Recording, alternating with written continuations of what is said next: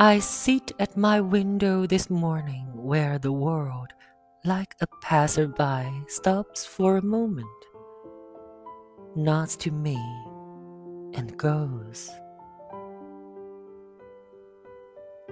These little thoughts are the rustles of leaves. They have their whisper of joy in my mind. What you are you do not see. What you see is your shadow. My wishes are fools. They shout across your song, my master.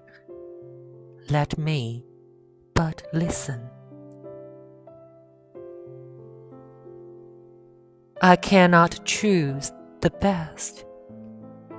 The best chooses me.